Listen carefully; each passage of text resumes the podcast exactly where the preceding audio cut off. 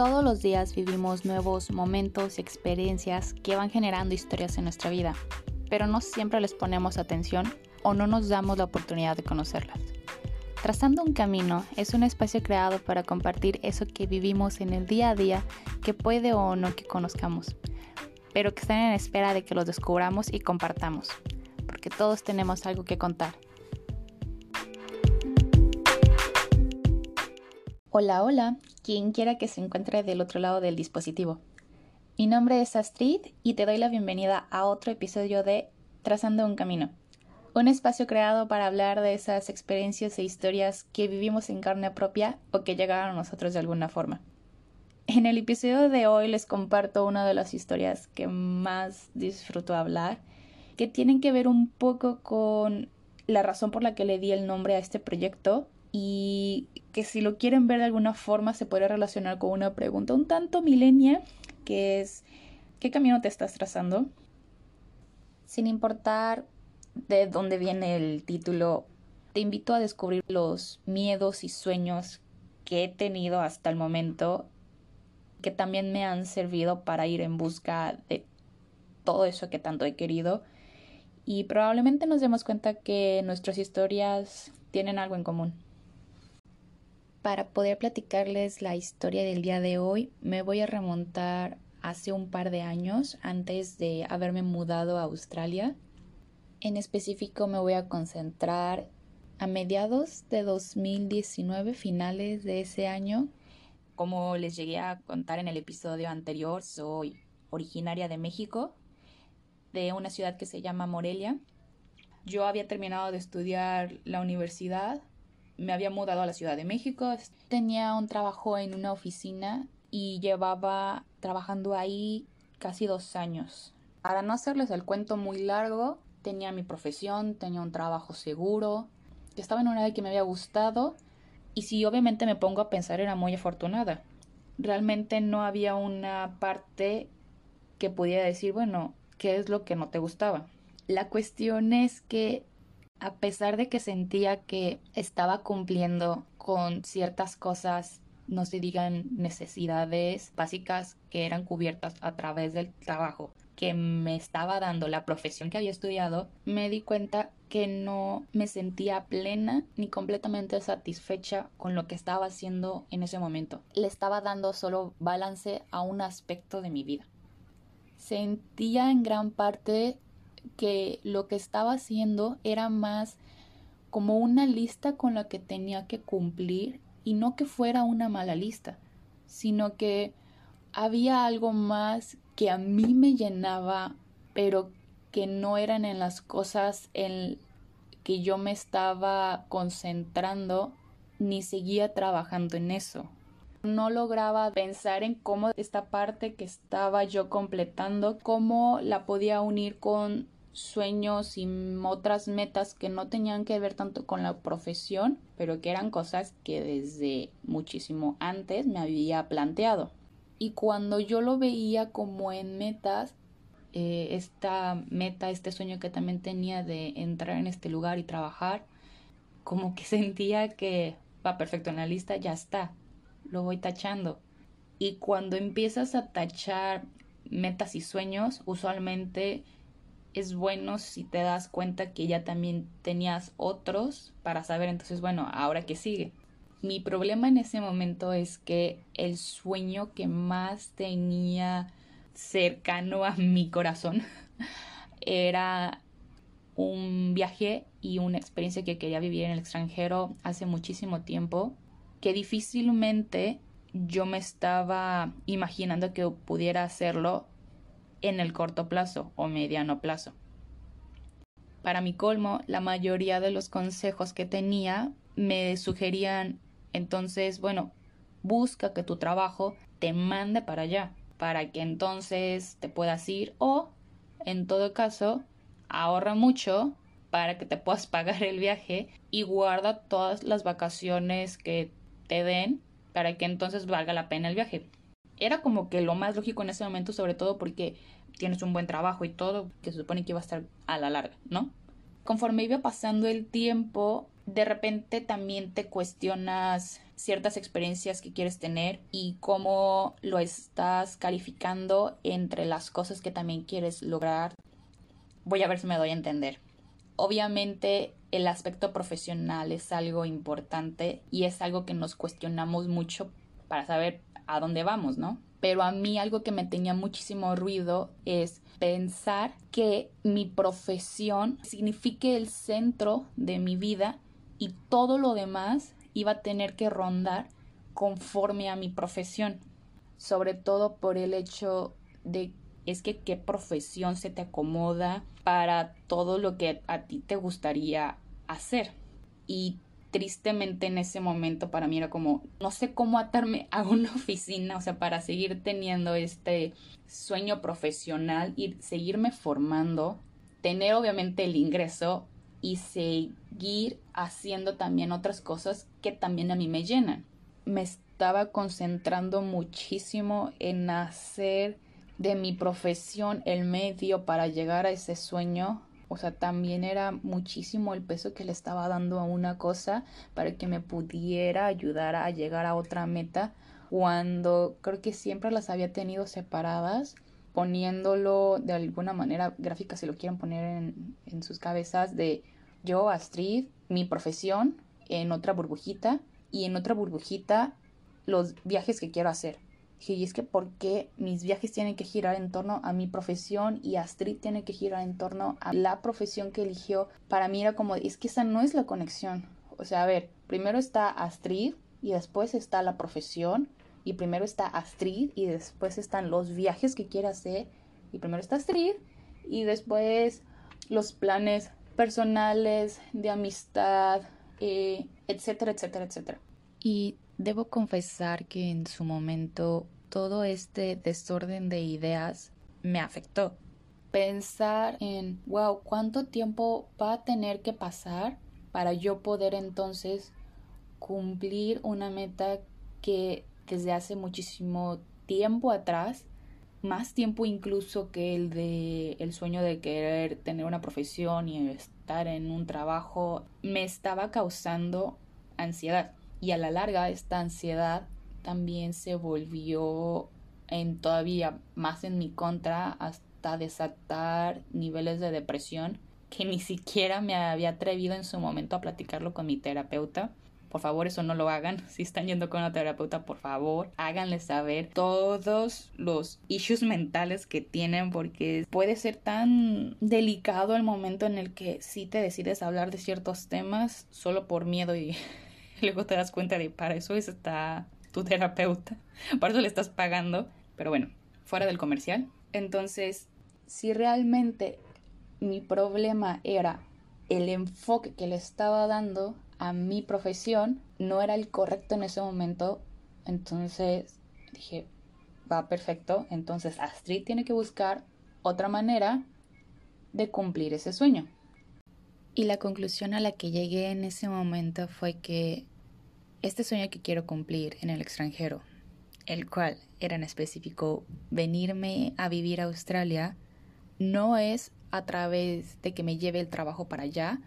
o sin la creencia o necesidad de que me tenía que regresar por el en caso de que si nada más tomaba vacaciones me iba a tener que regresar y a lo mucho lo más que pudiera yo guardar de vacaciones iba a ser un mes y después me iba a tener que regresar. Este viaje que yo quería vivir era algo muy distinto, pero como yo no tengo definido cuánto tiempo quiero estar ahí, dije, me quiero ir sin ataduras. Entonces dije, no hay de otra tengo que renunciar e irme y ver qué surge de todo esto, porque sé que así es como siempre lo había querido vivir. Bueno, cuando te das cuenta que para entonces seguir haciendo otras cosas que también te interesan, tienes que renunciar a tanto, me dio muchísima presión, obviamente más ansiedad y más depresión, porque no veía a qué darle más peso. Si lo pone una balanza era como, wow, es que no solamente si quería cumplir el sueño de hacer este viaje al extranjero, no iba a ser nada más renunciar al trabajo, iba a tener renunciar a un trabajo seguro y estable, tener que mudarme otra vez de ciudad, irme a una ciudad, en un país que no conozco, que no tengo ni familiares ni amigos, que va a ser otro idioma, que me voy a encontrar con muchísimas más culturas, sobre todo con una que no conozco.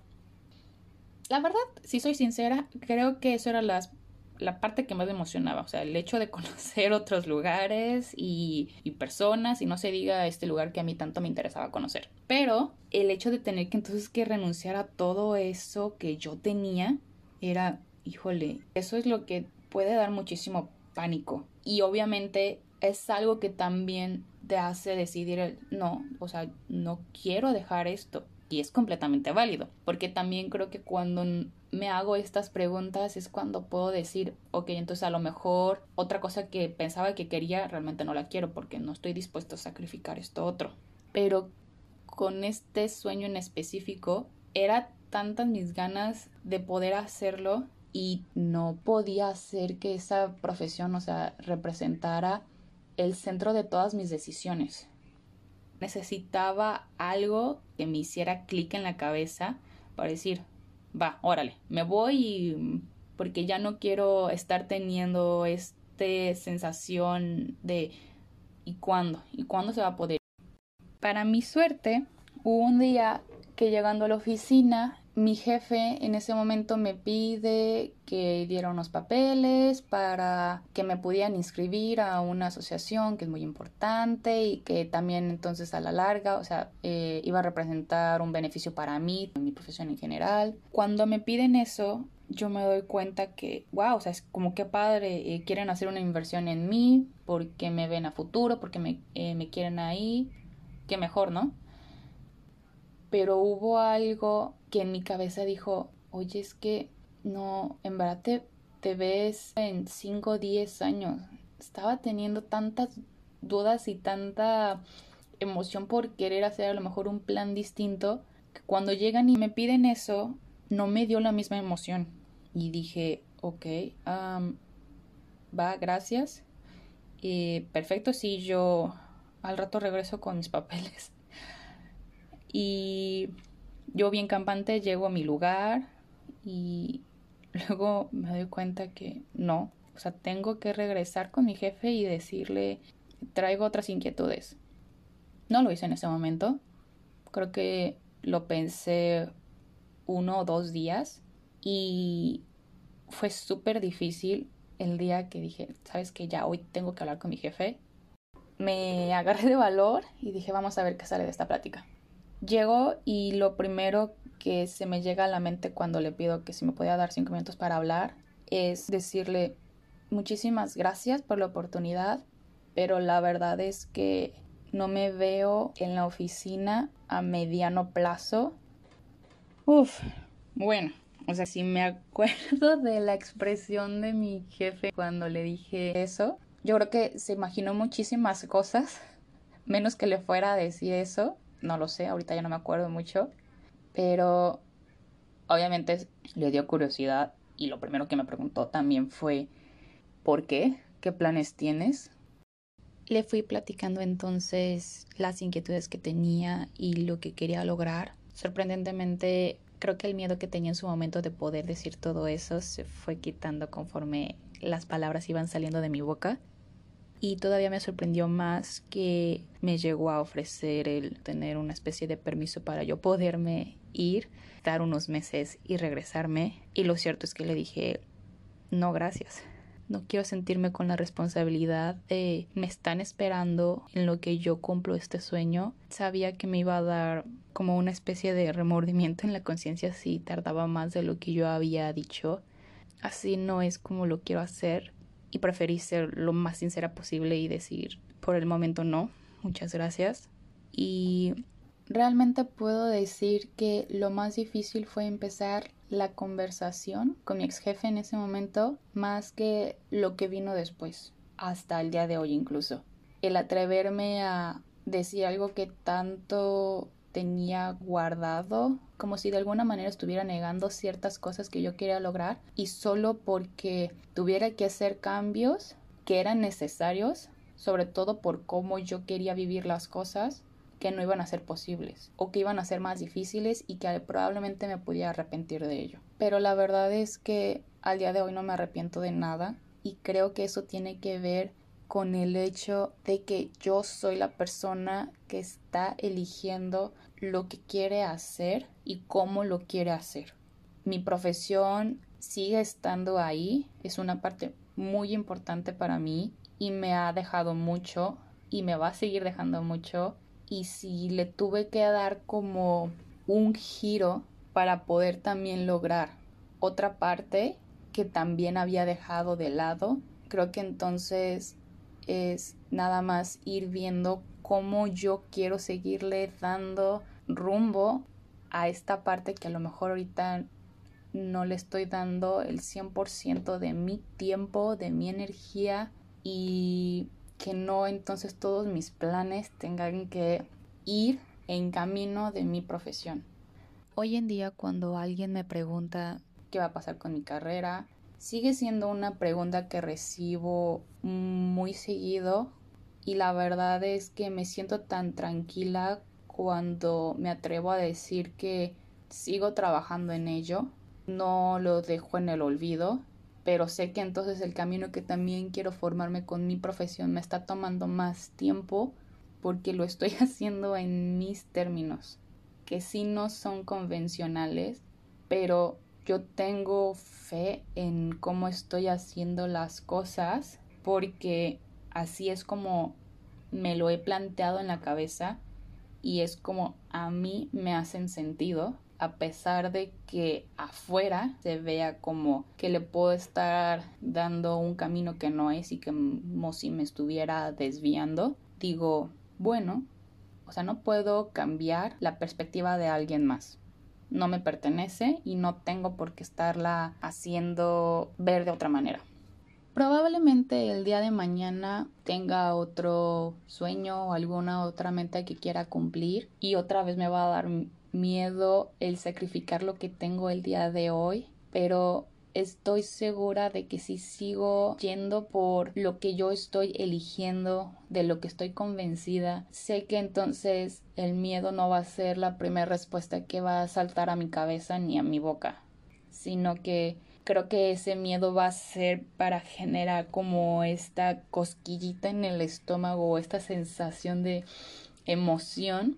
de que estoy haciendo las cosas que quiero y que entonces ya ir dándole forma a todo lo demás que represento.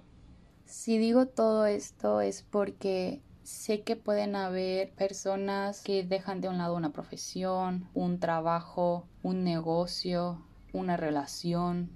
pero son decisiones que obviamente nos cuestan muchísimo trabajo tomar y darles un rumbo por el hecho, creo yo, que es que estamos ponderando más cómo se ve o cómo lo ven los demás más que el cómo lo estamos viendo nosotros. Lo importante creo es que si tenemos de alguna manera claro lo que quisiéramos hacer es sin importar como lo que me diga la persona que tengo enfrente. A mí me dio muchísimo temor renunciar a mi trabajo porque iba a querer hacer cosas que aparentemente no tienen sentido o que parece que estoy haciendo las cosas en desorden, pero lo cierto es que yo así lo quería vivir y yo me estaba negando a querer hacer las cosas como yo las estaba sintiendo que es algo que hoy en día trato de recordarme continuamente porque si entiendo cada vez más que todas las decisiones que yo voy a ir tomando van a ser sacrificando otras que siempre sean porque yo las estoy eligiendo, no porque alguien más me esté dando el consejo o me diga qué debería o cómo lo debería de hacer. Y si el día de mañana llego a vivir 30, 40, 50 años más o los que sea que tengan que venir, quiero sentirme tranquila que entonces las decisiones, metas o cualquier cosa que yo estuviera haciendo y donde quiera que yo me encontrara es porque así yo lo había decidido y nada más. Uf. Así que, concluyendo, ningún camino se va a ver igual que ningún otro. Cada quien está pasando por distintos momentos y hay que confiar en que nadie tiene resuelto nada siempre los caminos se van a ver más como laberintos en lugar de un camino recto y que aquí empezamos y la meta, aunque se vea lejos, pero que se ve la meta, mm, creo que hoy en día ya no lo pienso así. Probablemente si hablamos más de nuestros sueños, proyectos, metas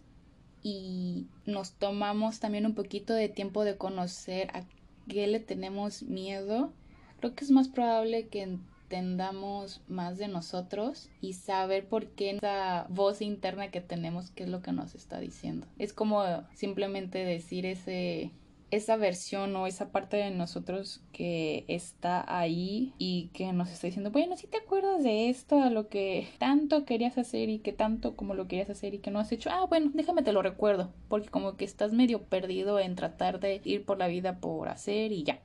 De repente hacerle caso a la voz interna es ahí donde tiene el beneficio y es que nadie mejor que nosotros sabe lo que queremos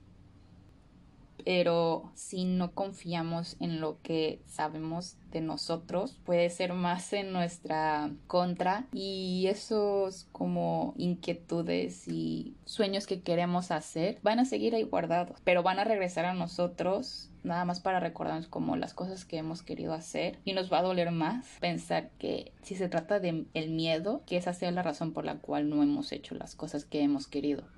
Si se puede, cuestiónate, conócete un poco más, hazte esas preguntas de cosas que has querido hacer independientemente de lo que sea, en qué área es. Pero si hay un tema que está por ahí haciéndote cosquillitas, hazle caso. A lo mejor y es algo que tenías que enfocarte y que te puede cambiar la manera en que puedes ver las cosas el día de mañana. Al día de hoy yo no puedo decir que ya lo tengo así súper resuelto, pero cuando reconozco que tengo algo que me da miedo de hacer o de empezar, es cuando más le estoy poniendo atención a eso, porque quiere decir que algo he tenido guardado, algo en verdad tengo que hacer al respecto, porque si de todas maneras no lo hago, lo voy a traer ahí dándome vueltas en la cabeza hasta que me decida de, bueno, o sea, ¿por qué lo estoy pensando tanto? Porque en verdad, ¿qué es lo que quiero con esto? Si lo quiero hacer, entonces dejo de negar lo que soy y lo que quiero hacer. Ojalá alguna de estas reflexiones te sean de ayuda y si alguna parte en mi historia te suena familiar, por favor házmelo saber. Al menos así sabré que no fui la única loca que estaba pasando por las mismas preguntas o que ha pasado por las mismas preguntas. Y qué mejor saber que sin importar eh, la especie de laberinto, camino o lo que sea que estés haciendo, em, estamos aquí para ayudarnos, acompañarnos y qué mejor seguir compartiendo esta clase de experiencias que a lo mejor el día de mañana también le puedan servir a alguien más. Si llegaron hasta el final, les agradezco el tiempo que se dieron para conocer este contenido. Y si les gustó algo de lo que escucharon, compártanlo y nos volveremos a encontrar en el siguiente episodio. Bye.